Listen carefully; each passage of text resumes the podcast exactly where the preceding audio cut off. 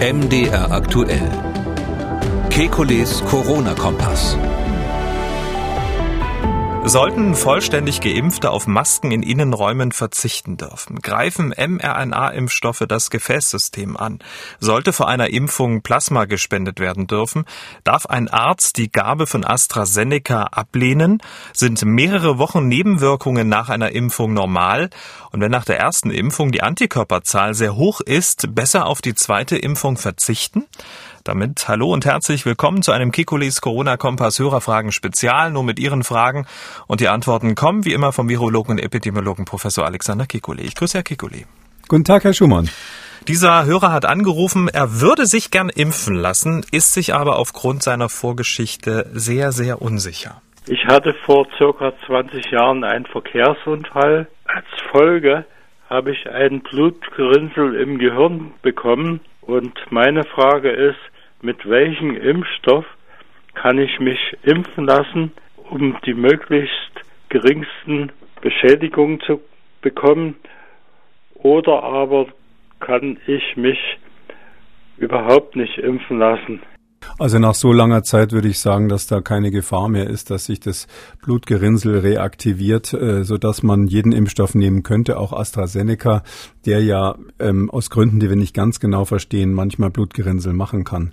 Ähm, sicherlich wäre es so, ähm, vielleicht aus psychologischen Gründen würde ich mich wahrscheinlich wohler fühlen, wenn ich dann einen RNA-Impfstoff nehm, nehme, also den von Moderna oder von BioNTech. Aber ähm, es spricht auch letztlich, wenn, wenn äh, das angeboten werden sollte, nichts dagegen, den AstraZeneca-Impfstoff in dem Fall zu nehmen, weil der Mechanismus, auf dem hier ganz selten mal diese, diese berühmten Hirnvenenthrombosen entstehen, ähm, das ist ein ganz anderer Mechanismus als der auf äh, der Weg, auf dem Blutgerinnsel manchmal nach Verkehrsunfällen oder anderen Schlägen auf den Kopf passieren. Herr Heinrichs hat uns gemailt und er möchte wissen, mich würde mal interessieren, wie Sie, Herr Professor Kekulé, zu dem Ansinnen von Jens Spahn stehen, den bisher empfohlenen Impfabstand zu verkürzen, um früher als vollständig geimpft zu gelten. Auf Kosten einer verringerten Wirksamkeit vielleicht? Fragezeichen. Viele Grüße. Am Anfang hieß es ja ähm, erst vier Wochen nach Zulassung, dann hat man es ausgedehnt auf zwölf Wochen und jetzt ist man wieder zurückgerudert, äh, nach vier Wochen die zweite Impfung zu geben. Ja, grundsätzlich ist es so, dass Impfstoffe, das, das wissen wir auch aus vielen anderen Beispielen, ähm, dann besonders gut wirken, wenn man die Boosterimpfung, also diese Auffrischimpfung, relativ spät macht. Also eigentlich ist optimal sechs Monate später diese Größenordnung oder sogar ein Jahr später. Das sind ja auch die typischen Abstände, die man zum Beispiel bei Impfungen im Kindesalter empfiehlt. Ähm, warum ist es äh, bei den Zulassungsstudien sowohl bei den RNA-Impfstoffen als auch bei den Vektorimpfstoffen kürzer gewählt worden? Da hat man drei beziehungsweise vier Wochen genommen. Ähm, der Grund ist der, dass man ähm, gesagt hat, wir sind hier in einer Pandemie und wir müssen möglichst schnell möglichst viele Leute halbwegs immun bekommen.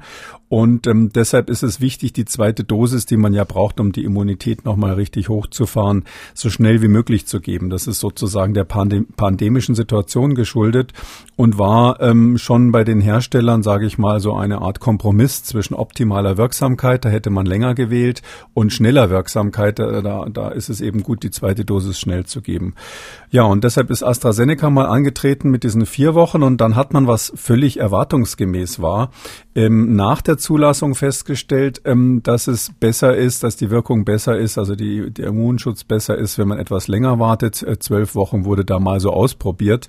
Ich schätze, wenn man sechs Monate gewartet hätte, wäre es genauso gut oder vielleicht noch besser gewesen. Ähm, das war ja auch ein bisschen der Hintergrund, warum ich von Anfang an gesagt hatte, es wäre sinnvoll, möglichst schnell alle einmal zu impfen, weil wenn die zweite Dosis bisschen später kommt, ist es nicht so schlimm, im Zweifel sogar besser bezüglich der gesamten Wirksamkeit. Ähm, da ist dann sozusagen im zweiten Schritt ähm, in Deutschland die ähm, Bundesregierung darauf eingegangen, das Gesundheitsministerium, und hat ähm, letztlich auch wegen der Impfstoffknappheit gesagt, man darf bis zu drei Monate den Abstand zwischen den beiden Impfungen machen. Ähm, das war der Tatsache geschuldet, dass man eben zu wenig Impfstoff hatte. Im Grunde genommen die Empfehlung, die ich, die ich immer gegeben hatte, hat man jetzt teilweise umgesetzt. Ich hätte es vielleicht noch weniger äh, reglementiert gemacht. Ob das jetzt drei oder vier Monate sind, wäre mir egal gewesen. Ja, und jetzt ist man wiederum ähm, auf der anderen Seite angekommen. Jetzt sagt man, wir haben einfach so viel AstraZeneca im Regal rumliegen, das Zeug muss raus, sonst verfällt es. Ähm, also ähm, äh, nichts wie weg damit und deshalb ist es natürlich nicht sinnvoll, das dann noch ein paar Monate abzulagern. Ein paar, die haben ja relativ kurze Verfallsdaten zum Teil, ähm, sondern deshalb ist es sinnvoll, das einfach rauszuimpfen. Darum hat man es aus meiner Sicht jetzt wieder verkürzt. Ja, man gibt damit einen Teil, sage ich mal, dieser äh, dieser leichten Verbesserung. Das war eine Studie der von der Oxford Universität, ähm, die die die mal, ich glaube im Februar oder so ist die rausgekommen, die gezeigt hat, dass etwas länger warten besser ist. Ähm, man gibt das wieder auf. Das war aber jetzt kein so dramatisch dramatischer Effekt, dass man deswegen sagen würde, ähm, vier Wochen ist jetzt überhaupt nicht zu verantworten, weil es ist eben nach wie vor diese Balance, lieber schnell und dafür bisschen stärkere äh, Immunität oder lieber später impfen. Da hat man einfach eine längere Pause zwischen der ersten und zweiten Impfung und in dieser Pause ist ganz klar, dass man nicht den vollen Schutz hat, vor allem wenn man jetzt natürlich anguckt, ähm, kann ich krank werden, kann ich Symptome bekommen. Da ist der Schutz unvollständig. Er ist relativ relativ vollständig bezüglich der äh, Gefahr, ähm, kann ich an dem Virus dann sterben, wenn ich es bekomme. Das, das würde ich sagen, da ist die, die Schutzwirkung weit über 80 Prozent. Aber ähm, so hat man sich halt jetzt in diese Richtung entschieden. Ich glaube, das war so eine Gesamtgemengelage, hauptsächlich mit Blick auf die vollen Regale. Hm. Aber trotzdem nochmal nachgefragt, auf wie viel Wirksamkeit, wie viel Prozent Wirksamkeit verzichtet man denn dann? Ähm, ist es zu vernachlässigen oder ist es schon signifikant, wenn man sagt, okay, ähm, ich hole mir die zweite Impfung ein bisschen früher ab? Es ist bisschen schwierig, die Studien zu vergleichen, weil ähm, die ursprüngliche Zulassungsstudie von AstraZeneca bestand ja aus mehreren Elementen, Teilstudien sage ich jetzt mal, wo sich ja dann leider später herausgestellt hat, dass die unter relativ unterschiedlichen Bedingungen gelaufen sind, zum Beispiel im Vereinigten Königreich und in Brasilien, wo Teilstudien stattfanden und dass man aufgrund Problemen äh, bei der Lieferung ähm, schon damals äh, bei einem Teil der ähm, Probanden, ich glaube, das war der Studienarm in ähm, der Studienteil in Brasilien, äh, da hat man sowieso diese Frist nicht eingehalten und sozusagen aus Versehen zu spät geimpft, also unter Protokoll Protokollverletzung zu spät geimpft, was man übrigens bei Zulassungsstudien niemals machen darf. Also das Wort Protokollverletzung ist sozusagen ein absolutes No-Go bei Zulassungsstudien, haben die aber da gemacht und haben eben einfach später geimpft und das war die berühmte Sache. Da hatte man dann eben zu wenig, dann hat man die halbe Dosis gegeben und hat dann gemerkt, hoppla, bei der halben Dosis ist es plötzlich stärker wirksam, als wenn man die volle Dosis gibt. Und ähm, wie sich dann später herausstellte, lag das eben nicht daran, dass man das Protokoll verletzt hat, indem man die halbe Dosis gegeben hat, sondern an der weiteren Protokollverletzung, dass man eben zu spät gegeben hat. Und zu spät hieß in dem Fall, dass also der Booster-Effekt eben besser gewirkt hat aus den genannten Gründen. Ähm, da kam raus bei der ersten Studie eben bei einer, dass die Wirksamkeit bezüglich der symptomatischen Erkrankung bei 62 Prozent liegt. Bei der anderen Studie deutlich höher und AstraZeneca hat in der Zulassungs, im Zulassungsverfahren ja erstmal versucht, diese Daten miteinander zu vermischen, so eine Art Mittelwert gebildet, was gar nicht geht, sozusagen die dritte Protokollverletzung Verletzung. Und daraufhin haben die Amerikaner ja gesagt, ihr müsst alles nochmal von vorne machen. Darum mussten sie für die FDA die, die Studie komplett neu machen. Und wenn man jetzt diese Studie, die eben, wie gesagt, 100 Fragezeichen hat, wenn man die jetzt vergleicht mit dem, was dann später von den Leuten aus Oxford rausgerechnet wurde, dann ist es folgendermaßen. In der ersten Studie lag eben die Wirksamkeit, je nachdem, wem Sie glauben wollen, zwischen 62 und äh, 75 Prozent, irgendwo in dem Bereich. Und wenn man das Protokoll verlängert, also wenn man jetzt wirklich auf zwölf Wochen geht, dann kommt man ungefähr auf 82 Prozent. Aber äh, die Schwankungsbreite ist mhm. da auch so grob gesagt zwischen 60 und 90. Also ich sag mal, so über den Daumen gepeilt aus dem Bauchgefühl, vielleicht gewinnen sie 10 Prozent äh, Wirksamkeit. Das äh, bezüglich der Erkrankung. So in der Größenordnung wird es wahrscheinlich liegen. Und das wäre auch das, was wir von anderen Impfstoffen erwarten würden. Ist das analog noch eingeschoben, analog ähm, zu vergleichen mit den mRNA-Impfstoffen? Wenn man die Zeit verlängert, reden wir da auch über 10 Prozent oder sind es mehr? Naja, von 95 Prozent plus mhm. 10 wäre sozusagen überwirksam. Also ähm, das ist ja immer bei solchen, bei solchen Effekten so, dass wir Sättigungseffekte im oberen Bereich haben. Also ähm, äh, wenn Sie Ihr Zimmer sauber machen, so äh, mal schnell sauber machen, Kölsche Wisch, sagt man im Rheinland, das geht ganz schnell. Aber wenn Sie wollen, dass es äh, halbwegs gründlich äh, ist, dann müssen Sie schon doppelt so lang arbeiten. Und wenn Sie die letzten äh, 10 Prozent Dreck wegmachen wollen, dann arbeiten Sie drei Tage lang und steril rein heißt dann zwei Wochen Wochen lang putzen. Und, und ähm, so ähnlich ist es hier immer, wenn Sie so Sättigungseffekte haben. Und das, das heißt also in diesem Fall von 95 Prozent auf 100 Prozent zu kommen, ist extrem schwierig. Also mit der gleichen Anordnung und der gleichen Bedingungen. Ich glaube, dass man äh, vielleicht ein, zwei Prozent gewinnt, wenn man bei den RNA-Impfstoffen ein bisschen länger ähm, wartet. Aber ähm, im Grunde genommen ist es so, dass die, die Wirksamkeit ja dort auch schon nach der ersten Injektion extrem hoch ist. Wir wissen, dass die RNA super stark reaktogen ist, also die äh, aktiviert das Immunsystem eben sehr stark. Ähm, und ähm, deshalb ist es so, dass man wahrscheinlich nach den, nach den äh, drei Wochen, die jetzt empfohlen werden, beziehungsweise man kann es erweitern bis sechs Wochen. Ähm, das ist so der Zeitraum, wo man wohl schon deutlich über 95 oder im Bereich von 95 Prozent liegt und vielleicht ein bisschen drüber. Ähm, ich glaube nicht, dass es einen Sinn hat, wegen der stärkeren Wirksamkeit bei den RNA-Impfstoffen jetzt noch mal ein halbes Jahr zu warten. Nur, nur bezüglich der, der Verfügbarkeit. Ja, das, das Argument, Argument ist ja immer, dass ich sage, viele Menschen einmal zu impfen bringt epidemiologisch mehr als wenige Menschen besonders gut abzusichern. Vor allem, wenn letztere eben jünger sind und gar nicht zu der Gruppe gehören, die das hohe Risiko hat. Millionen Menschen haben ja auch schon eine Corona-Infektion durchgemacht und stehen dann auch vor der Frage, ja, lasse ich mich jetzt impfen oder nicht, wie dieser Hörer, der angerufen hat.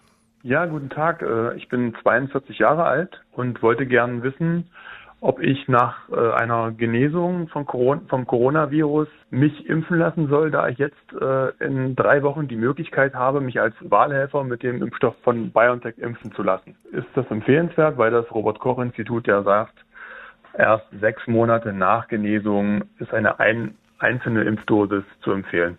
Vielen Dank. Tja, soll er sich die Chance gehen lassen? Ja oder nein? Also erstens weiche ich natürlich niemals von den Empfehlungen des Robert Koch Instituts ab. Hier waren es ja deutlich weniger als sechs Monate. Ich kann aber vielleicht ähm, so allgemein Folgendes sagen. Ähm, wenn man nach einer Covid-Infektion, die man sicher hatte, das muss natürlich wirklich bestätigt sein, bitte unbedingt auch mit PCR. Wenn man danach ähm, äh, keine Symptome mehr hat und völlig gesund ist, also kein Long-Covid, nicht einmal ansatz, ansatzweise, dann gibt es aus meiner Sicht in der jetzigen Lage, also schon gar nicht nach drei Monaten nach der Infektion, eigentlich keinen Grund, sich da impfen zu lassen. Ähm, es ist überhaupt gibt keine Hinweise darauf, dass diese Impfung dann einen zusätzlichen Schutz bieten würde.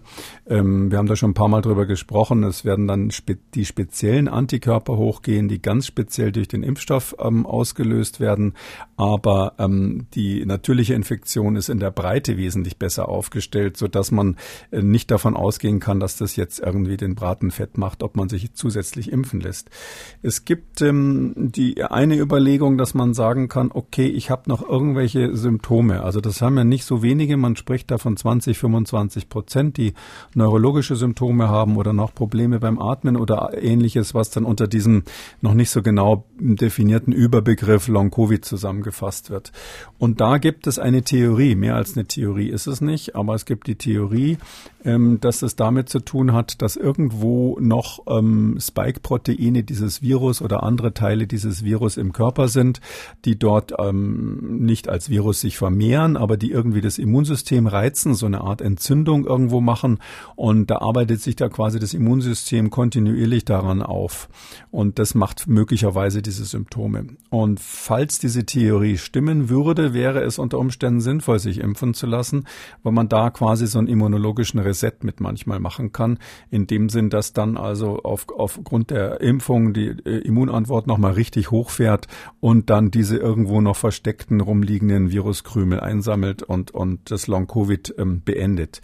Es gibt einzelne Fallberichte, die aber nicht in dem Sinn jetzt auswertbar sind als, als sage ich mal, wissenschaftliche Basis, die in die Richtung deuten. Es gibt Ärzte, die sagen, jawohl, ich hatte da Patienten mit Long-Covid, die habe ich geimpft mit dem RNA-Impfstoff und danach ging es ihnen deutlich besser. Aber Sie wissen ja, wie das ist. Äh, es gibt auch Leute, die sagen, sie nehmen homöopathische Globuli und danach geht es ihnen deutlich besser. Man muss da immer vorsichtig sein ähm, mit so subjektiven Schilderungen. Aber aus diesen ganzen Gründen würde ich sagen, wenn jemand Long-Covid hat, ähm, da es keine bekannten Nebenwirkungen bei Erwachsenen hat, würde ich sagen, kann man es machen. Ähm, und ähm, äh, ansonsten meine ich, die sechs Monate sind ja natürlich willkürlich, die da jetzt erstmal als, als Abstand empfohlen werden. Aber praktischerweise ist es ja so, dass wir im Herbst äh, wahrscheinlich eine neue Version von Impfstoffen haben werden. Oder ähm, das waren diese unterschiedlichen Strategien, die von Moderna und BioNTech verfolgt werden. Wir haben das auch schon mal besprochen. Ähm, entweder neu angepasste Impfstoffe, die die Varianten besser abdecken, oder wir haben Daten, die möglicherweise zeigen, dass eine dritte Impfung mit dem äh, BioNTech-Impfstoff tatsächlich nochmal die Immunantwort verbreitert und vielleicht auf diese Weise ähm, zusätzlich die Varianten, die da aus Südamerika und aus Südafrika und aus Indien und so kommen, aus Afrika seit neuerdings ja auch.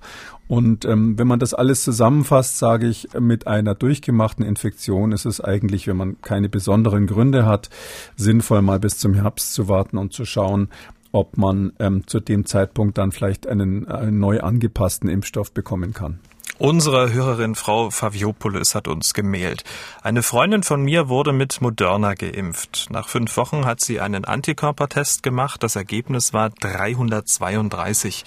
Beim Termin für die zweite Impfung hat der Impfarzt gesagt, dieser Titer ist zu hoch und hat ihr keine zweite Dosis gegeben, stattdessen eine Bescheinigung. Was halten Sie davon? Ich überlege das nun auch für mich und meinen Sohn. Er ist 22. Wir beide haben unsere erste Impfung mit BioNTech. Vielen Dank und beste Grüße. Naja, grundsätzlich ist es so, ja, die einmalige Impfung schützt viele Menschen sozusagen ausreichend, äh, weil es uns ja nicht darum geht, die Infektion 100 Prozent zu verhindern. Das können wir sowieso nicht wegen der Varianten, die da so kommen, sondern weil wir halt nicht schwer krank oder sterben wollen. Deshalb reicht eigentlich erstmal eine Impfung aus. Andererseits gibt es natürlich auch Argumente für die zweite Impfung und, und ähm, das ist jetzt nicht nur die Höhe des Antikörpertitters, sondern ähm, das eine ist, dass wir nach der zweiten Impfung wissen, dass auch die T-zelluläre Antwort breiter wird. Das heißt also, ähm, es sind ja nicht nur die B, die, die B-Zellen, die die Antikörper machen, also die Nachfahren der B-Zellen machen die Antikörper, die heißen dann Plasmazellen, die produzieren Antikörper, sondern es gibt ja auch diese zelluläre Immunantwort. Das sind äh, weiße Blutzellen, so Lymphozyten, die darauf abgerichtet sind, ähm, körpereigene Zellen zu erkennen, in denen sich gerade das Virus vermehrt. Und die heißen deshalb zytotoxische Zellen, weil die diese Zellen, die sie da angreifen, kaputt machen, umbringen und sozusagen toxisch sind für die. Und dieser, dieser Effekt und noch ein paar andere, ähm, der wird natürlich deutlich verbreitert, wenn man diese zweite ähm, Boosterimpfung oder Auffrischimpfung macht. Darum würde ich die auf jeden Fall aus medizinischer Sicht grundsätzlich empfehlen. Auch wenn man natürlich im Einzelfall ein hoher Titer, also 332, das heißt dann Einheiten pro Milliliter, ähm, das ist ein relativ hoher Titer. Das würde man jetzt normalerweise sagen, das reicht erstmal aus. Ähm, aber ähm, ich glaube, wir haben noch nicht genug Daten, die jetzt diesen Antikörpertitter wirklich sauber mit der Immunität äh, korrelieren. Darum würde ich grundsätzlich empfehlen, jetzt aus medizinischer Sicht ähm, die zweite Impfung zu machen, wenn man sie bekommen kann. Es gibt noch einen anderen Grund, ähm, der, der wichtig ist und das ist jetzt rein formal ähm, für die ähm, Freiheiten, die man ja jetzt wiederbekommen soll, wenn man ähm, einen, ähm, äh, wenn man jetzt mit diesem Impfpass oder ähnliches, was jetzt alles kommen soll, ähm, dass, dass man also wieder sich nicht mehr testen lassen muss, unter Umständen demnächst keinen Mundschutz mehr tragen muss und, und all diese Dinge, die sind alle gekoppelt an die vollständige Impfung und das heißt bei BioNTech zweimal impfen. Da reicht einmal impfen eben nicht und bei Moderna auch. Das heißt also zweimal impfen und ähm, äh, mit einer Impfung ist kein Blumentopf zu gewinnen und eine Impfung plus Nachweis, dass die Antikörper hoch sind. Das reicht eben nach dem äh, seit Mittwoch in Kraft getretenen neuen Corona-Verordnung, da auch nach der Corona-Einreiseverordnung, die es ja da auch jetzt neu gibt, reicht es eben nicht. Man kann das ähm, diskutieren, ob das sinnvoll ist vom Gesetzgeber. Also ich persönlich ähm, hätte es wahrscheinlich anders gemacht. Ich hätte Personen, die einen hohen Antikörpertitter haben, also die nachweisen können, dass sie die Infektion durchgemacht haben oder geimpft wurden und ähm, dann zusätzlich noch einen offensichtlich äh, ausreichenden Antikörpertitter haben die hätte ich gleichgestellt mit solchen, die nachweisen, dass sie genesen sind. Das ist aber im Gesetz nicht so, kann man jetzt als paradox bezeichnen. Im Gesetz heißt es eben oder in der Verordnung heißt es eben, ähm, dass ähm, ein, ein PCR-Test im Zeitraum zwischen jetzt schlagen Sie mich tot. Ich glaube, es ist vier Wochen und ähm, sechs Monaten, so in dem Zeitraum. Also er darf nicht zu neu sein und er darf auch nicht zu alt sein. In diesem Zeitraum muss der PCR-Test positiv gewesen sein und man muss inzwischen wieder genesen sein. dann gilt man als genesen. Mhm. Ähm, wenn man nur die Antikörper nachweist, dann ist man eben nicht genesen und äh, Antikörper plus einmal impfen reicht eben auch nicht. Darum würde ich es auch aus diesem ganz praktischen Grund, wenn man irgendwie mal in Urlaub fahren will, in die Datsche will oder ähnliches, würde ich das, würde ich das doch empfehlen. Jed, allen Ferienhausbesitzern in MacPom und so weiter. Ähm, ganz kurz noch diese, diese, diese 332 da ist eine ziemlich abstrakte Zahl für Menschen, die sich damit nicht auskennen. Können Sie das so ein bisschen einordnen, diese, diese Zahl? 332, ja, das sind, das habe ich jetzt äh, so ganz kurz gesagt, Einheiten pro Milliliter. Also ähm, wenn wir ähm, so Antikörper bestimmen, da gibt es einfach mehr oder minder willkürliche Einheiten. Die heißen da zwar zum Teil dann internationale Einheiten, aber die sind im Grunde genommen sehr stark geräteabhängig und ähm, in der Praxis nicht so sauber standardisiert. Aber wie auch immer machen die Labore, einigen sich so ein bisschen drauf, was halt bei einem bestimmten Antikörper dann die, die Einheit ist. Und hier ist es so, dass diese Einheiten pro Milliliter gemessen werden. Man kann vielleicht sagen, wenn jemand negativ ist, dann hat er in diesen Tests auf jeden Fall unter 50. Also der Wert, der da rauskommt, ist dann unter 50, meistens 0 oder 10 oder sowas. Das sind dann sozusagen Negativwerte. Und ähm, alles, was über 50 Einheiten ist, gilt dann als immunisiert. Ähm, und, und deshalb ist 332 natürlich schon ein Wert, wo man sagen kann, klarer Fall. Das ist, ist etwas, was zum Beispiel bei jemandem, der eine richtige Corona-Infektion, Covid-19-Infektion durchgemacht hat, ähm, einen Monat später würde man auch was in dieser Größenordnung erwarten. Okay. Diese Hörerin informiert sich sehr intensiv über das Thema Corona und äh, Impfstoff und alles, was dazugehört. Und nun will sie mit ihrem geballten Wissen Folgendes wissen. Ich habe mal eine Frage. Und zwar hat man ja oder haben Forscher in den USA jetzt herausgefunden, dass Covid-19 keine reine Atemwegserkrankung ist, sondern auch die Endothelzellen und damit ähm, das Gefäßsystem schädigt und die Schädigung kommt durch das Spike-Protein zustande. Jetzt ist es ja so, dass bei der mRNA-Impfung ja der Körper praktisch den Bauplan kriegt, um das Spike-Protein selber herzustellen. Also gibt es da möglicherweise hm, irgendwelche Sachen, die zu befürchten sind? Also Glückwunsch zu dieser tollen Frage. Ja, die Frage ist wirklich äh, klug. Ähm, ich muss vielleicht dazu sagen, wir haben, glaube ich, diese Studie nicht besprochen, ähm, um die es da geht. Vielleicht können wir die trotzdem auf die Webseite stellen. Es ist so, ähm, das ist ähm, vor einigen Wochen mal rausgekommen, dass am äh, Kollegen vom Salk-Institut waren das in La Jolla in Kalifornien. Ähm, die haben ähm, gezeigt, dass wenn man das Spike-Protein ähm, das, das, das SARS-CoV-2-Virus, wenn man das in ein anderes Virus packt, wir nennen das dann Pseudovirus, also in so eine Art Hülle, die sich gar nicht groß vermehrt, äh, dass man damit ähm, äh, tatsächlich so eine Entzündungsreaktion, zumindest im Labor, erstmal hervorrufen kann. Und ähm, dann haben sie im nächsten Schritt das reine Spike-Protein, also wirklich nur das, das, das Eiweißmolekül genommen und haben das dann verwendet, um zu gucken, was passiert da und da auch festgestellt, dass es zu einer Entzündungsreaktion kommt, wahrscheinlich auch an den Innenseiten der Gefäßwände, den Endothelien heißen die. Und die Idee, warum es dazu kommt, oder der Mechanismus, der ist jetzt noch nicht so ganz klar, aber es sieht so aus, als, als wäre das der Mechanismus, ist der, dass das ähm, künstlich hergestellte Spike-Protein in diesem Experiment an den klassischen ähm, Rezeptor des, des SARS-CoV-2-Virus gebunden hat. Das ist dieser ACE2-Rezeptor. Und wenn es da dran bindet, dann kommt es eben über diese Rezeptorbindung, wird der Rezeptor abgebaut und es kommt zu einem Degradation der Zellen an der, an, an der, an der äh, Innenwand der Gefäße. Und das ist so ein Mechanismus, von dem man schon länger vermutet, dass der was zu tun hat ähm, mit der ähm, Infektion. Wir wissen ja, dass so Mikrotrompen eine ganz wichtige Rolle spielen, auch in der Lunge äh, für die äh, für die Erkrankung äh, und und Infekt äh, für die für die pathologischen Erscheinungen bei der bei der Covid-19-Infektion. Das ist natürlich trotzdem noch eine Lungenkrankheit. Ich habe da zum Teil Überschriften gesehen, ist doch keine Lungenkrankheit, sondern eine Gefäßkrankheit. Ähm, es sind ja die Gefäße der Lunge hier insbesondere betroffen und ähm, insofern ist es eine Lungenkrankheit und also grundsätzlich, wenn jemand die Puste ausgeht und er beatmet werden muss und keinen Sauerstoff mehr im Blut hat, dann ist es definitiv eine Lungenkrankheit. Aber diese, dieser Faktor von Mikrothrombosen, Gefäßentzündung spielt eine große Rolle, auch bei den peripheren Organen, die betroffen sind, wahrscheinlich auch beim zentralen Nervensystem. System. Ja, und jetzt ist ähm, natürlich die kluge Überlegung, Moment mal, wenn das Protein ganz alleine, also ohne das Virus, da war dann am Schluss in dem letzten Experiment kein äh, SARS-CoV-2-Virus mehr dabei, sondern nur noch das reine Protein. Wenn das diese Entzündung auslösen kann durch Bindung an den Rezeptor, an den ja das Virus selber dann auch binden würde, kann es sein, dass die gleiche Entzündung der Impfstoff macht, weil da wird ja auch dieses Protein hergestellt.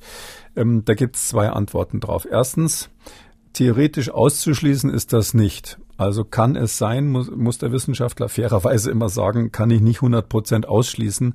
Es gibt aber so einen kleinen Plausibilitätscheck und das ist die Dosis.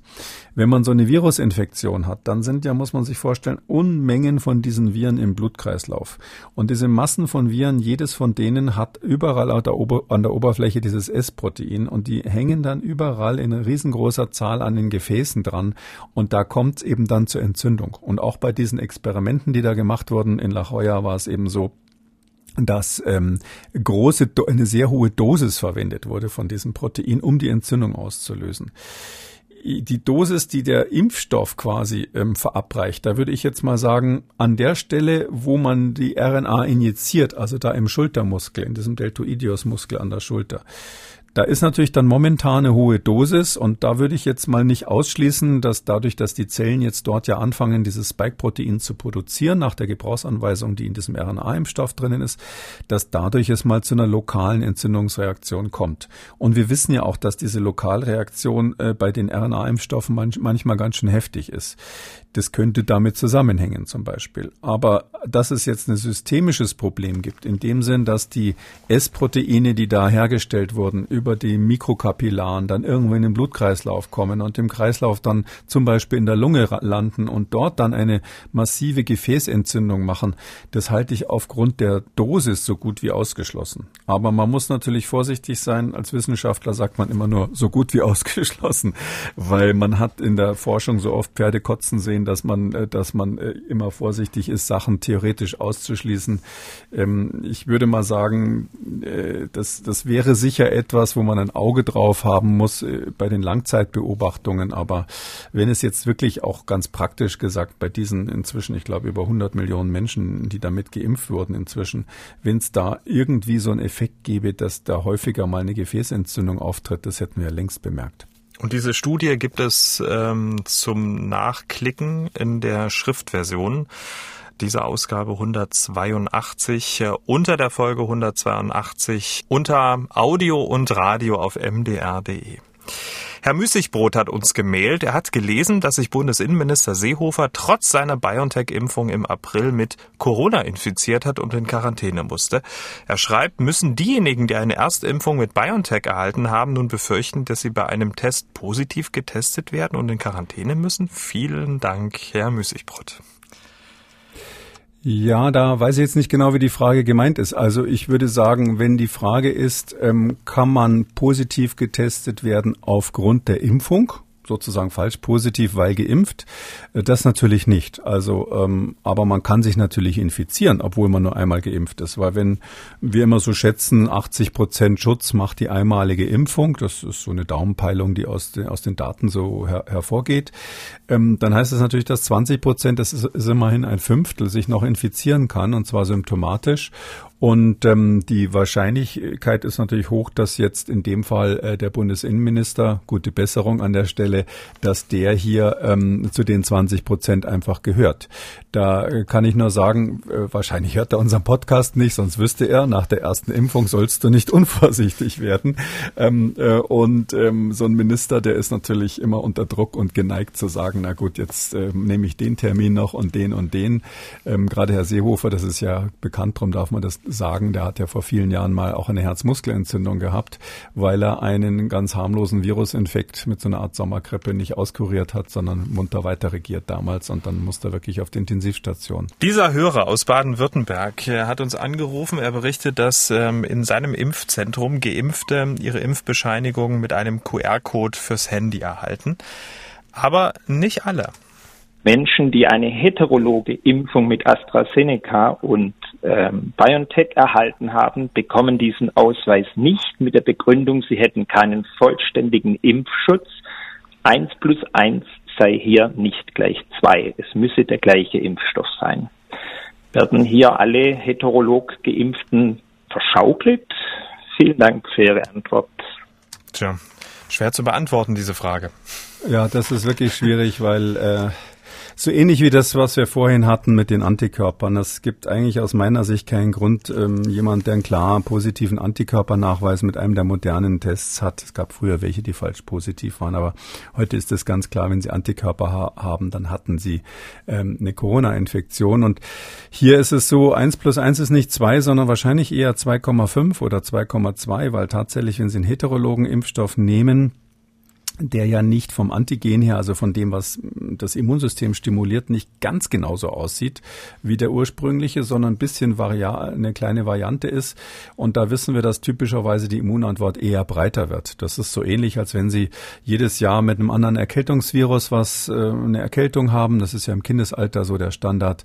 Dann verbreitert sich sozusagen die Immunantwort nach und nach, weil ähm, die nicht mehr so speziell nur gegen ein Virus gerichtet sind, sondern das Immunsystem lernt da regelrecht, es versteht dann, was der gemeinsame Nenner dieser Viren ist. Und die ähm, Antikörper, die besonders gut sozusagen als eine Größe gegen alles passen, one size fits all, die werden dann speziell produziert und die Gedächtniszellen werden speziell äh, gefördert und eingelagert. Das heißt also, da gibt es so einen Lerneffekt, der eigentlich besser ist, wenn man so eine ähnliche Aufgabe kriegt. Naja, wenn Sie in Mathematik äh, Ihr Kind immer nur fragen, was ist zwei plus zwei, dann wird es irgendwann immer brav sagen vier. Wenn Sie mal variieren, zwei plus drei, 3, plus 3, 1 plus 3 oder so, dann ähm, lernt das Kind natürlich dazu. Und das Immunsystem ist so ähnlich, so dass man jetzt eigentlich sagen müsste, ähm, richtig wäre es natürlich, die heterologen Impfungen auch ganz genauso gleich zu behandeln. Ähm, vielleicht aus folgender Überlegung, das ist grundsätzlich, finde ich, in dieser Phase der Pandemie, in der wir jetzt sind, ganz wichtig. Wir sind ja auf dem aufsteigenden Ast, was jetzt nicht die Infektionszahlen, sondern was sozusagen den Erfolg der Pandemiebekämpfung betrifft. Und ähm, in dieser Phase, wo wir jetzt auch in den Sommer reingehen, müssen wir einfach mit Restrisiken lernen, äh, lernen zu leben. Das wird ja auch im Herbst dann so sein, da werden neue Varianten kommen und wir werden nicht bis zum St. Nimmerleinstag immer, wenn irgendwo eine neue Variante festgestellt wurde, wieder alles zumachen können. Und ähm, wir haben ja jetzt dieses Grundprinzip, ich finde das sehr gut, dass das ähm, auf, auf viele Empfehlungen hin ja ähm, eingeführt wurde, dieses GGG-Prinzip, geimpft, genesen, getestet die, da gibt's einfach viele Lücken. Ja, das ist so bei getestet, da können Sie schummeln, da kann sein, dass der Test falsch abgenommen wurde, da kann sein, dass er zu früh abgenommen wurde, falsche Temperatur, was es alles gibt. Ähm, bei Genesen ist es auch so, dass natürlich es sein kann, dass jemand, der zum Beispiel in der ersten Welle eine Infektion hatte, dass der jetzt vielleicht gar nicht mehr immun ist. Das ist nicht auszuschließen, zumindest bei einzelnen Personen. Ähm, und, und auch bei geimpft ist es so, dass das Spektrum weit ist. Es gibt natürlich Leute, die zweimal geimpft wurden und trotzdem noch eine Infektion kriegen können. Fünf Prozent ist fünf Prozent ist einer von 20, ja. Und das gilt ja jetzt selbst für die, für die guten Impfstoffe oder für diese stark wirksamen Impfstoffe. Hm, AstraZeneca ist ja genauso zugelassen. Da, da liegt es vielleicht bei 60, 70 Prozent. Äh, bei dem Einmalimpfstoff ähm, von ähm, Johnson Johnson ist es so, äh, dass angeblich die Wirksamkeit nach einmaliger Impfung irgendwo bisschen über 80 Prozent liegt. Und das ist ja immer nur der Mittelwert aus allen Probanden. Da waren sicherlich Probanden dabei, bei denen das viel schlechter wirkte, sage ich mal 20, 30, 40 Prozent, das kommt schon mal vor. Und deshalb meine ich, wir sind insgesamt in der Situation, wo wir solche Risiken in Kauf nehmen müssen. Wir, das Wichtigste ist, dass wir die Risikogruppen schützen und das weiter konsequent äh, forttreiben. Und da sollten wir jetzt nicht so in so eine deutsche Bürokratie verfallen, ähm, weil wir sonst auch ständig Äpfel mit Birnen vergleichen. Und deshalb sage ich, wer also Antikörper positiv ist und das nachweisen kann, oder wer wie auch immer zweimal geimpft wurde, oder wer eine Infektion durchgemacht hat plus einmal geimpft, die muss man eigentlich gleichstellen mit den Getesteten und mit den ähm, Genesenen. Diese Dame hat angerufen, sie und zwei weitere Personen in ihrem Haushalt, äh, alle über 60, wurden mit BioNTech geimpft, aber die Impfreaktionen, die halten ziemlich lange an. Aber was blieb über zweieinhalb Wochen lang oder über drei Wochen sind ähm, äh, Schwächezustände, Abgeschlagenheit. Äh, lässt sich das erklären? Gibt es da dazu Untersuchungen oder Studien oder gibt es da eine Erkenntnis darüber, was das bedeuten kann? Tja, das würde ich auf jeden Fall mit dem Arzt besprechen, dass man das mal genauer untersucht. Ähm, es ist natürlich bekannt, dass ähm, Menschen unterschiedlich stark reagieren auf diese Impfstoffe. Das hängt eben mit dem angeborenen Immunsystem zusammen. Ähm, wir wissen, inzwischen äh, haben wir auch viele Hinweise darauf, welche Faktoren da eine Rolle spielen können. Vielleicht können wir demnächst, demnächst mal ein paar von diesen Studien da besprechen, die da in der letzten Zeit rausgekommen sind. Also es gibt mehrere Studien, die eben zeigen, dass es genetische Unterschiede zwischen den Menschen gibt, ähm, die beeinflussen, wie stark sie auf ähm, SARS-CoV-2 reagieren, wie stark die angeborene Immunantwort reagiert.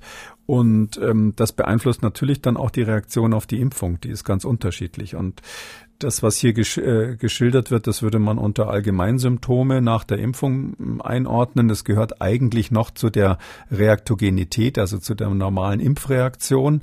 Wenn sich das natürlich sehr lange hinzieht und dann, so sage ich mal, so Richtung Krank Krankheitswert irgendwann ge gewinnt, dann ist es eine echte Nebenwirkung. Und da ist es wichtig, dass der Arzt es dokumentiert, auch genauer untersucht, woran das liegt und vor allem ans Paul-Ehrlich-Institut meldet, weil die natürlich diese Nebenwirkungen dokumentieren. Und nur wenn es sauber dokumentiert wird, kann man irgendwann mal feststellen, ob es da eine Häufung gibt. Wegen dieses Einzelfalls muss ich jetzt sagen, kann ich natürlich die Häufung noch nicht feststellen. Und ohne Häufung ist, ist einfach die, die Lage die, das ist immer das epidemiologische Problem, ähm, ähm, drei Wochen schlapp fühlen kann man sich auch ohne Impfung. Frühjahrsmüdigkeit heißt es dann vielleicht mal oder ähnliches. Und ob das wirklich äh, durch die Impfung kommt, das ist ja epidemisch gar nicht so, epidemiologisch gar nicht so nach, leicht nachweisbar. Der, der Patient denkt immer, ja, gerade habe ich die Impfung gekriegt, jetzt geht's mir schlecht, es muss zusammenhängen. Ähm, aber dieser menschliche Wunsch nach Kausalitäten, unser ganzes Leben versuchen wir irgendwie kausal zu erklären, auch wenn vieles einfach Zufall ist, äh, dem, dem, dem geht also die die, die, die Epidemiologie nicht nach, sondern die sagt also ganz streng, wir machen das hier statistisch und nur wenn es statistisch auffällig ist, dann gilt es als echte Nebenwirkung. Ein Hörer unseres Podcasts, der anonym bleiben möchte, der hat uns ähm, was weitergeleitet, das ihm sein Hausarzt geschickt hat. Und der Hausarzt schreibt, Gesunde Frauen unter 50 und Männer unter 40. Wir raten Ihnen von einer Impfung mit AstraZeneca ab und empfehlen Ihnen zu warten, bis genügend mRNA-Impfstoff im Juni, Juli da ist und die Priorisierung für diesen Impfstoff aufgehoben ist. Und jetzt kommt's. Wir impfen diese Patienten grundsätzlich nicht mit AstraZeneca und Johnson Johnson, auch nicht auf eigenen Wunsch. Hier sehen wir das Risiko einer gefährlichen Thrombose höher als eine mögliche schwerwiegende Corona-Infektion. Urlaubswünsche oder mehr Freiheitsrechte sind für uns keine Argumente, dieses Gesundheitsrisiko einzugehen. Warten Sie einfach ein, zwei Monate ab. Tja, nun möchte unser Hörer wissen, wie Sie diesen Hinweis ähm, seines Hausarztes bewerten. Kann der das einfach ablehnen? Ja, der Arzt kann es natürlich ablehnen, weil der Arzt, ähm, das finde ich auch grundsätzlich richtig, äh, immer selbst aufgrund seiner medizinischen Erkenntnisse sowas entscheidet. Man kann ja zu einem anderen Arzt gehen, wenn man sich äh, unbedingt impfen lassen will. Ähm, es ist ja auch so, dass die Empfehlung des Robert Koch Instituts jetzt zunächst mal ja heißt über 60 äh, und ähm, für alle anderen ist es zwar freigegeben, aber jetzt nicht im engeren Sinn empfohlen, so dass es quasi in gewisser Weise betreten auf eigenes Risiko in dem Fall heißt. Und ähm, da kann der Arzt einfach sagen, nö, das, ich, ich ordne das so ein. Ähm, so, so, ich, ich teile jetzt seine, seine Auffassung nicht grundsätzlich. Also ich finde, man kann nicht grundsätzlich sagen, dass das nicht sinnvoll ist, wenn jemand zum Beispiel gerade nicht an den RNA-Impfstoff rankommt und ein hohes berufliches Risiko hat oder ähnliches oder Kinder hat, wo er weiß, die in der, in der Kita ist einfach die Infektionswahrscheinlichkeit hoch oder ähm, jemand ist zu Hause, der schwanger ist oder ähnliches. Gibt ja viele Gründe, da, so dass ich sagen würde, es gibt individuelle Gründe, die sagen, nee, ich will jetzt dieses Restrisiko der Impfung in Kauf nehmen. Man kann nur noch mal dran erinnern, das liegt im schlimmsten Fall bei 1 zu 20.000, wenn man die norwegischen Daten nimmt und möglicherweise wahrscheinlich äh, ist das Risiko geringer als 1 zu 100.000 hier irgendwie eine schwere Nebenwirkung mit so einem AstraZeneca zu bekommen. Ähm, und das muss jeder für sich selber wissen. Ähm, ich finde aber der eine Satz, den kann man schon unterstreichen, ähm, wenn, der, wenn die Ärzte dort sagen, Urlaubswünsche oder mehr Freiheitsrechte sind für uns kein Argument. Das finde ich ganz wichtig. Das ist eine Grundsatzdiskussion. Ich habe ganz, das Gefühl, dass dieser starke Drang der Menschen, sich jetzt ganz schnell unbedingt impfen zu lassen, dass der auch damit zusammenhängt, dass sie ihre Freiheitsrechte zurückhaben wollen. Um, ähm, sozusagen über Bande, gar nicht aus medizinischen Gründen, aus Angst vor einer Covid-Infektion, äh, sondern weil sie ihren Urlaub planen wollen und ähnliches das ist natürlich schon rein von, von, von, von der Regierung her, die das, das, das Angebot so aufgemacht hat, ja mehr oder minder deutlich, finde ich ähm, schon ambivalent zu bewerten. Also man darf den Menschen nicht sagen, ihr kriegt eure Rechte nur zurück. Das sind ja Grundrechte, um die es ja geht, wenn ihr euch impft. Aber ich glaube, dass viele auf diese, auf diese, sage ich mal, dieses Angebot letztlich eingegangen sind und gar nicht so sehr aus medizinischen Gründen sich impfen lassen wollen. Die wollen einfach, dass diese Einschränkungen vorbei sind. Und so gesehen, dieser kleine Aspekt, der, da sollte man zumindest mal eine Sekunde drüber nachdenken, das Motiv, sich zu impfen zu lassen, wenn man sich selber entscheidet, insbesondere wenn man sich äh, entscheidet für eine Impfung, die jetzt nicht akut vom, von der Ständigen Impfkommission empfohlen wird, äh, das Motiv sollte wirklich, äh, sollten gesundheitliche Überlegungen sein und das persönliche Risiko und nicht die Frage, äh, kann ich jetzt meinen Urlaub buchen, ja oder nein. Ja, aber noch nie wurde so eine ja, Entscheidung ähm, daran gekoppelt, äh, also auch indirekt gekoppelt, ob man ein normales, in Anführungszeichen, Leben führen kann oder nicht. Ne? Deswegen ist ja die Überlegung mehr als nachvollziehbar. Ja, das ist eben genau. Also das ist, ich finde, das ist eine ganz wichtige Diskussion, die, die sage ich mal ganz ehrlich, ein bisschen zu wenig geführt wird. Im privaten Bereich natürlich schon, aber öffentlich ein bisschen wenig. Ähm, ich denke dann einen Schritt weiter. Die Bundeskanzlerin hat irgendwann mal gesagt, ähm, dass, dass äh, es sinngemäß, dass sie Angst davor hat, wenn lauter ungeimpfte Kinder im Herbst dann in die Schule kommen. So nach dem Motto, das haben viele so zumindest verstanden, dass es nicht verantwortungsvoll wäre, ungeimpfte Kinder dann in die Schule zu schicken. Und ähm, wir haben aber in den anderen Lebenssituationen eigentlich jetzt mal außer der Schule und dem und den, den Freiheitsrechten haben wir eigentlich schon immer eine einfachere Entscheidung. Ja, wenn Sie früher, das, ich bin selber zum Beispiel gegen Gelbfieber geimpft worden, was auch kein Spaß ist, hat echt viele Nebenwirkungen. Aber da war es eben so, in bestimmte Länder, wenn Sie da eingereist sind, mussten Sie die Gelbfieberimpfung nachweisen. Und wenn Sie jetzt wie ich da in, in, in den Tropen zu tun haben, äh, weil Sie sich mit den Krankheiten dort auseinandersetzen, dann müssen Sie beruflich dahin, haben Sie keine andere Wahl, sozusagen aus beruflichen Gründen. Da kann man sich drüber ärgern, aber da gibt es dann auch diese Möglichkeit zu sagen, nee, ich vermeide das, ich schicke jemand anders oder ich fahre halt dann äh, dort in dieses spezielle Land nicht. Ähm, das ist eine andere Situation jetzt, wo einfach die Basisrechte zu Hause, ja, das geht ja bis zur Ausgangssperre und solchen Dingen, wo die jetzt möglicherweise an Impfungen gekoppelt sind und ich glaube, das sollten wir schon diskutieren und da sollten wir, sollten wir uns offen äh, wirklich der, der Frage stellen, lasse ich mich impfen, weil ich wieder frei sein will für den Biergarten oder lasse ich mich impfen, weil ich den Schutz vor der Erkrankung haben will? Und nur letzteres Motiv, finde ich, darf eigentlich gelten, weil wenn ähm, die Behörden immer so schön sagen, die, die, der Nutzen muss die Risiken aufwirken, wiegen, dann sind auf der Seite Nutzen ja. natürlich nicht, ist nicht die Brezel und die Maß im Biergarten mit die einen drin. sagen so. Sonst wäre es einfach, nicht? Ja, ja, gut. Aber es ist ja glücklicherweise eine sehr persönliche Entscheidung. Aber in der Tat, ähm, wenn man darüber nachdenkt, ähm, was man tut, kommt das zwangsläufig mit ins Kalkül. Das ist ja völlig klar. Auch wenn man vorher vielleicht gedacht hat, naja klar, ich lasse mich impfen, um dann äh, möglicherweise dann meine Eltern, meine Großeltern äh, zu schützen. Ich bin vielleicht überhaupt nicht Ris Risikogruppe, aber ähm, natürlich, ne, das Wetter wird ja. schöner, man möchte rausgehen, Na, man möchte ja mal wieder. Drum, ja, drum bin ich absolut für GGG. Ja, also dass man sagt, absolut. es gibt immer ja. die Alternative, sich äh, durch äh, durch einen Test, durch einen Schnelltest sozusagen, also ich meine, das ist nicht genesen, sondern durch einen Schnelltest sozusagen freizukaufen.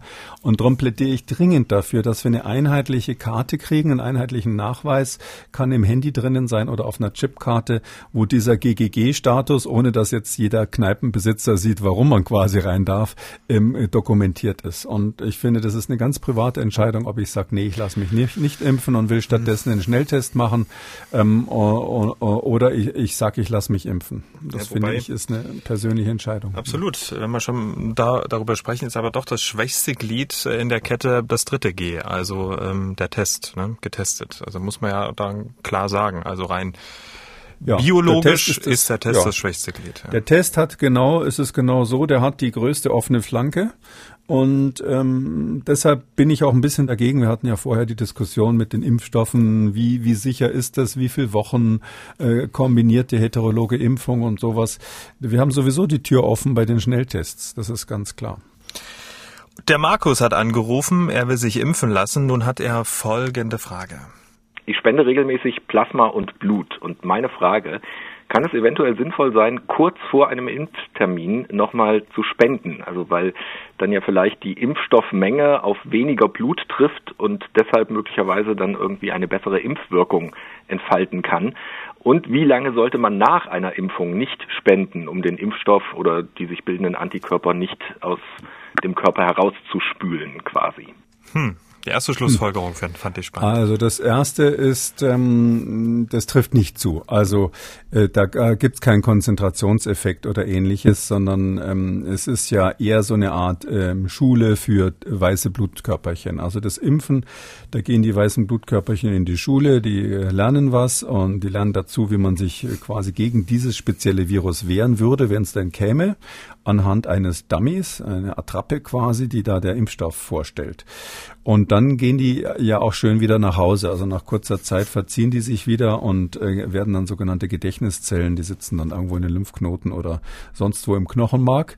Und das äh, ist an der Stelle ähm, völlig unwichtig, wie viel Blut man im Körper hat, weil ähm, die Überlegung wäre dann relevant, wenn das, wenn der Ernstfall kommt, wenn die sozusagen dann echt in den Krieg müssen, weil das Virus kommt.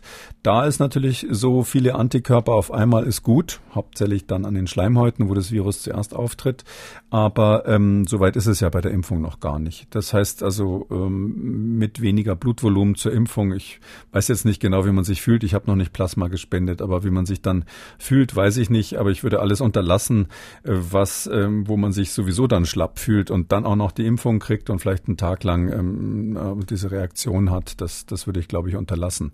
Und die andere Frage muss ich einfach zugeben, weiß ich nicht. Also da, das, ich schätze, dass das Robert Koch Institut, ähm, was ja viele, viele Seiten Empfehlungen produziert hat zu dem Thema, irgendwo auch draufgeschrieben hat, wie viel Tage ähm, nach der Impfung man wieder Plasma spenden kann. Das hat den gleichen Zusammenhang, hauptsächlich im Zusammenhang mit, den, mit der Reaktogenität soll man halt nicht gleich am nächsten Tag ähm, wahnsinnig starke körperliche Anstrengung machen. Ist ja auch bekannt aus den Anfragen aus Russland, dass man nicht gleich eine ganze Flasche Wodka leeren soll oder ähnliches oder Alkohol übermäßig genießen soll. Man soll auch nicht am nächsten Tag in die Sonne gehen. Und da gibt es eine lange Liste, aber ich muss zugeben, ich weiß jetzt nicht, ob ob da irgendwo draufsteht, ab wann man wieder Plasma spenden darf. Und der Thomas aus Leipzig hat gemeldet, er freut sich darüber, dass in seiner Stadt seit Freitag die Biergärten bzw. die Freisitze wieder öffnen dürfen. Und er fragt sich jetzt auch, ob äh, vollständig geimpfte Menschen wie ab sofort in den USA in Innenräumen auf Masken verzichten sollten. Viele Grüße, Thomas. Hm. Ja, das ist in den USA ein heißes Thema. Ich weiß gar nicht, ob es in allen Bundesstaaten schon so ist. Da haben ja einige haben gleich damit angefangen und gesagt, okay, Masken weg, wer geimpft ist. Und ähm, das, da hat jetzt kürzlich die amerikanische zentrale Gesundheitsbehörde CDC nachgezogen und gesagt, na ja, das, das kann man so machen. Das Problem ist halt immer, ähm, dann haben sie halt wirklich so eine deutliche Zweiklassengesellschaft. So, Edge, ich bin geimpft, ich habe die Maske ab. Ich glaube, dass das selbst in den USA keine gute Idee ist, weil dort die Maske viel umstrittener ist als bei uns. Die ist ja geradezu mit dem Parteibuch gekoppelt in den USA. Also die Republikaner, ähm, die Roten heißen ja dort, die haben keine Maske auf und die Blauen haben die Maske im Gesicht. Also ähm, das ist bei uns zum Glück nicht so. Ich bin auch sehr, sehr glücklich, dass wir überall in Europa eigentlich eine ganz vernünftige Debatte haben. Und ähm, in dem Sinne würde ich empfehlen, ähm, die Maske erstmal in den geschlossenen Räumen aufzulassen für alle so lange, bis wir in der Situation sind, dass wir sagen können, wir sind als Gesellschaft insgesamt aus dem Schneider. Ich glaube, diese Solidarität auf der Schlussgeraden, ähm, die sollten wir hier tatsächlich noch haben. Ähm, vielleicht ein bisschen als Erinnerung an diejenigen, die geimpft sind. Das sind ja meistens die Älteren. Am Anfang war es so, dass die Jüngeren ähm, ja aufgefordert wurden und das auch gemacht haben, sich zurückzuhalten, die ganzen Schutzmaßnahmen einzuhalten, um die Älteren zu schützen. Ich glaube, es wurde so richtig plakatiert, ich mach's für Omi und Opi oder so ähnlich waren ja dann damals die Slogans. Und jetzt glaube ich, sollten diejenigen, die jetzt äh, aus dem gleichen Grund zuerst geimpft wurden und die meistens ja dann älter sind, sollten auch die Solidarität mit den Jüngeren haben, dass sie zumindest in geschlossenen Räumen, wenn viele Leute zusammen sind und die Lüftung nicht extrem gut ist, die Maske erstmal aufbehalten. Ja, und damit sind wir am Ende von Ausgabe 182 Kekules Corona-Kompass Hörerfragen Spezial. Vielen Dank, Herr Kekule. Wir hören uns dann zur regulären Ausgabe am Dienstag, den 18. Mai wieder. Bis dahin. Gerne, bis nächste Woche, Herr Schumann. Sie haben auch eine Frage, dann schreiben Sie uns an mdraktuell-podcast.mdr.de. Sie können uns auch anrufen, kostenlos geht das 0800 322 00. Alle Spezialausgaben und alle Folgen Kekules Corona-Kompass auf ähm, mdr.de unter Audio und Radio in der ARD Audiothek bei YouTube und überall, wo es Podcasts gibt. MDR aktuell. Kekules Corona-Kompass.